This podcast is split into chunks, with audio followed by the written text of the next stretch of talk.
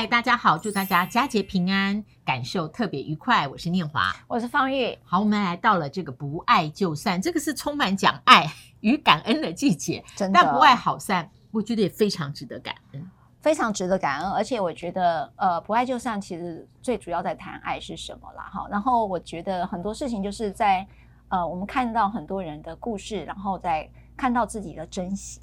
我觉得跟感恩这件事是这样来的。嗯、好。呃，离婚有一个新的情关，哎，不是当事人法律诉讼，然后去找赖芳玉律师，是他要面对另外一种情。这个关卡呢，即使离了还走不过去。我们看一下这个故真实的故事。嗯，这是我一个朋友的故事哈。那这个是呃，有一对夫妻呢，他们结婚之后也没有生小孩。那他们因为自己有一些状态，觉得。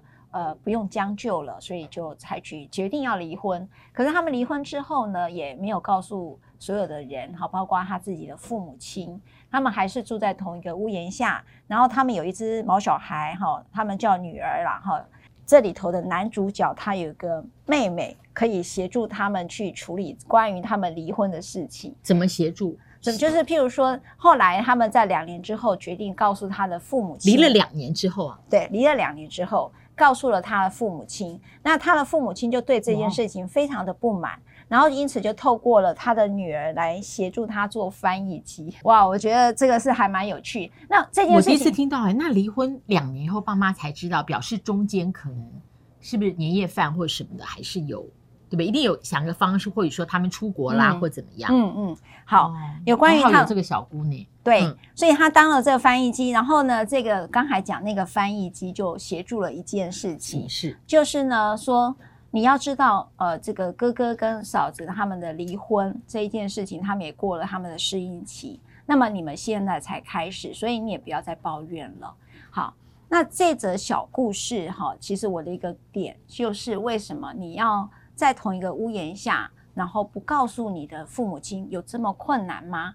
那因为之前我在节目当中有提到，离婚的方式有呃这个法律上的离婚、情感上的离婚、社交的离婚，还有一个叫家族离婚。然后也就是说，呃，你的家族离婚为什么这么困难？没有办法告诉你的朋友，也不能告诉你的你的家人。那到底是遇到了什么样的一个困难？那如果你是身为这对父母，你又怎么看待这件事？哦。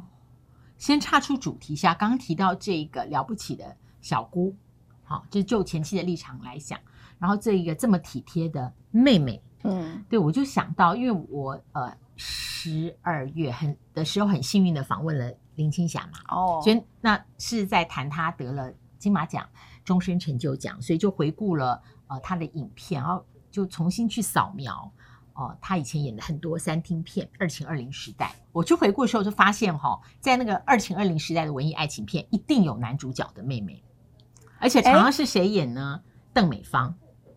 所以男主角的妹妹是一个很重要的角色。然后呢，在我最近看的时候，我发现那个时候的七零年代文艺爱情片，男主角的妹妹常常演翻译机。哦，真的吗？女主角林青霞常常是邓美芳的同学，因此认识了秦祥林。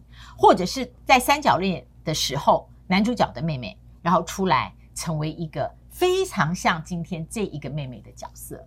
好，这插出主题，不好意思。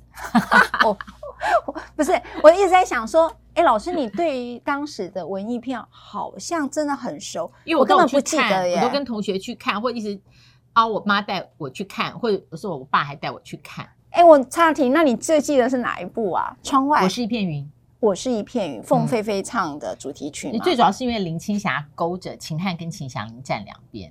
哦，真的吗？那个双双主角在，男主角是双男主角。双主角，对对对对对。哇！你看又又被我岔开。我想已经有那个有人留言过，说什么我最喜欢插话，然后他他还讲说，当主播，你看你又你又打断赖律师的话了，没有，没有这件事，离题。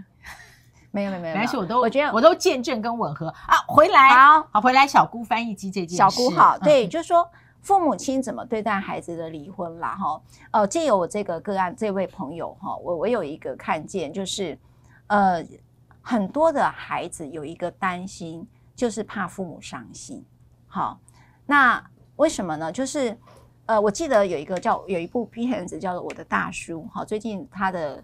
男主角沸沸扬扬，就李善均嘛，哈，嗯，可是他里头有个台词，他说：“只要我的不幸不要被家人看见就好。”那我也想到说，我跟我先生婚姻很低潮的时候，哦，那个时候报纸有报报过啊，真的吗？所以我妈妈看了报纸才晓得。嗯、那我有一个很好的大学，我们睡同一张床的室友，他从台中上来看我，然后因为我最记得他讲的时候他哭了，所以让我心里有一个原来是这样。他就是说念华。他说：“也许你卷进一个风暴，但是方妈妈是无辜的。如果你让方妈妈看报才晓得，等于是她被迫卷到这个风暴里。”他说：“我会觉得很舍不得。”哇，对，所以我我觉得让父母知道这一件事情，嗯，好像有另外。我从那个时候，那个时候我三十几岁，我就开始觉悟说，原来有另外一个角度。因为我想，我跟很多人一样，在婚姻关系里面的事情。是跟对父母是绝口不谈、绝口不提，真的。但某种程度，我觉得，呃，我最记得那个在台中的，他现在他教授，后来很忙哦，也不常上来。嗯，对。可是我记得他跟我讲的时候，他心疼我妈妈哭了，我永远忘不了那个表情。嗯，我的妈呀！嗯、你知道我有一次有个当事者哈，他就打给我，然后他当然就是被整个网暴啦哈。那网暴这件事，我就觉得，我就跟他讲说。呃，这个酸米你就过了就算了呗，那你还要透过一个司法程序走，你知道那种律师经常在劝你要不要打官司的，真的不多。但是我就说，不是因为经不起，经不起是我知道你的家人会被卷进去。因为他的新闻会效应会随着你的司法程序会越来越多哈，所以我一直觉得艺人不太容易。然后他就讲说，我也是人家的宝贝，为什么可以他们可以这样欺负我？我的父母亲怎么办？所以我我会觉得说，孩子有第一个担心就是他担心自己的父母亲伤心，当然孩子也有一个担心，担心父母不同意这件事情，所以他就先斩后奏哈，这也是一个可能性。那第三个是。那父母跟孩子的关系，也就是孩子都已经成家立业，孩子做人生的决定的时候，父母为什么会这么担心？是不相信他有能力跨过这个离婚的风暴吗？我觉得可以再从父母的角度来看这件事。嗯，我在看到这个故事的时候啊，呃，我们的制作群还有给我们一个分享观点说。其实成年子女离巢就是离心了，那倒是真的好。我们会关怀父母的健康，嗯、但希望我们的事他们都不要问，免得我们好像还要情绪劳动。对对，当孩子离巢又离心，那心事当然不会选择跟年迈的父母诉说。那一个家庭里面的年迈父母跟成年子女，请问如何相互关心？所以他是把这个投射到一个一个比较大的。那我我就在想说，情绪劳动这件事情，就是。我们在什么样的关系里面，比方说在职涯或是什么，我们尽量减低情绪劳动。嗯呃，但是在人生一些已经建构的亲密关系里面，突然你渐渐渐渐觉得跟这个人共同分享跟分担生命重要的事是情绪劳动的时候，会啦。第一个就是关系疏离的时候，但是对于父母的话，因为我父母都已经走了哈，在我我看我妈妈走的时候十八，对，都是在我四十岁以前。对，那我觉得如果我们我选择这样子，在我现在五十几岁对我父母的时候，我会太现实。嗯，我觉得不是什么都要讲啦。但他很想问你很多事情的时候，后来后来后来后来，哇哉哇哉哇哉哇哉，哎，真的耶！就是我觉得那我们会不会太太现实了？因为这个关系它这么久了。嗯，我觉得我想分享一个，就是我跟家人跟我父母的关系哦，其实。嗯嗯，会不会跟父母说心事啊？哈，或者是父母会不会跟成年的孩子说心事？父母会很想讲，但是孩子不想听。成年的孩子不想听，对，或者接到父母的电话，好好好，好，大概三分钟后，那个讲重点，讲重点。哎，对我也常讲是怎么样？我等一下去开庭了，现在什么事情嘛？就赶快挂了。我听到比较多的是讲重点，对，就讲重点哦。所以有时候我们回头来看，刚才讲各自独立，互相如何互相关心，那也就是我们的生活圈。事实上会因为呃，你各有的一个家哈、这件事是事实。你尤其你的成年子女有，不管他是单身或者是已婚，他有他的家，有他的自己的事业跟他人生发展。那么对于一个成年子女的父母而言，你对他的想象是担心还是祝福？我觉得这是一件事。你对他是关心还是失落？因为有时候是处理自己的失落哈、那。所以他很需要去连接到自己的孩子这一件事。所以有时候我会觉得，以父母的角度来讲，孩子他终究是独立了，他终究有人生这件事情。但是你们的连接是透过什么样的一个仪式感哈来对待？譬如说 Christmas 啊哈，或者是一个家庭聚会、中秋节啊，对，而不是一个你追我，我追你的过程。你有没有觉得年迈的父母亲永远在追着我们？你在干嘛？对不对？就一直被问你在哪里？好，你在做什么？你最近累不累啊？身体要顾啊，不要做这么多事啊，等等。你知道他有好多的唠叨，这件事情都在展现他的关心跟展现他的爱。我其实是到很后来的现在才明白，那是他唯一表达爱的方法，因为他知道的方法真的很少。那我们之前的相处就只只能给他们这种方法，所以他们透过电话来问问你，然后你就讲重点。他想，好，我听到你的声音很好，那这样就好了。所以我也很高兴有跟念华老师在这个节目，因为我父母亲就常常可以看到我，因为他很喜欢念华老师的节目。对，就让我想到说，那时候访问幼生，我说：“哎，你怎么会接一台接一档八点档？”他说：“因为他的阿妈啊，阿妈那时候癌末，但是阿妈有力气，所以可以在电视上看到他。他讲的时候，我马上哭了。哦、后来我们播出大概半年之后，他阿嬷过世了。”对，所以我想是同样的心情，是是是。对，不过我觉得方玉刚刚提供给我自己，还有呃我们的听友们、观众们有一个很好的方式，就是说你仪式感，就是你在是假设你心力上、你的心情上面、你的 mindset 里面，呃，你很难去你你很难去承载那么多父母的关心，然后你要呃告诉他们你发生什么事，然后你要接受个可能性。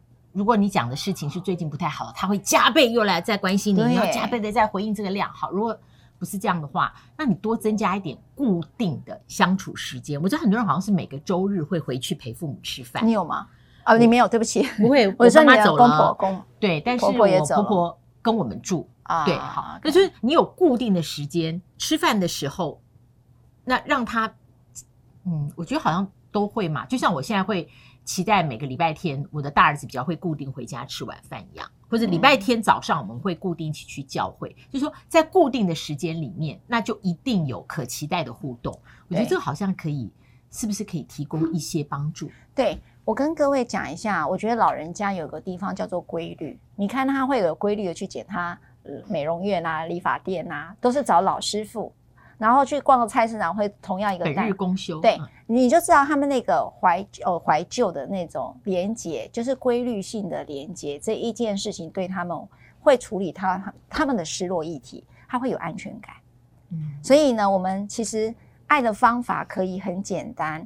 其实老人家需要的就是一个规律性，那个规律性就会让他知道你还在，然后你很好。然后我觉得这个也可能就是。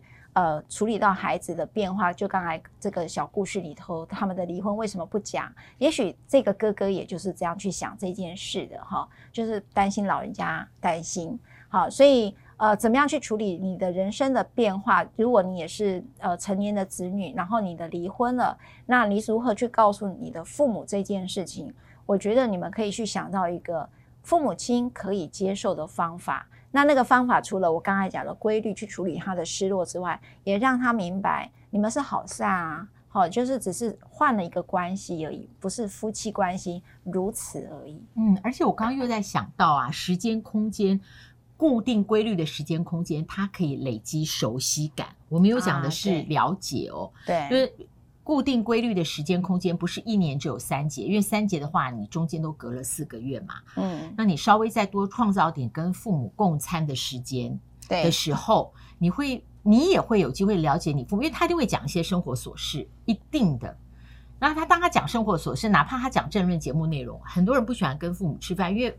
他们每天只有最多时间在看政论，是真的。他会跟你讲这个，但是你听他讲的事情，你都知道他在情绪上的那个抗压耐受力，有你小时候所不了解的那一面。嗯，那你当你有什么事情必须要告诉他的时候，你就比较有方法，欸、你也晓得他的那个水库的容量多大，你不会错误期待啦。嗯，我觉得老师这一段讲真好。嗯、你了解了他的状况，才知道他的现在的状态适不适合用什么样的方式来告诉他。所以我觉得，在一个理解的状态下，呃，那种爱的表达会互相比较有默契一点。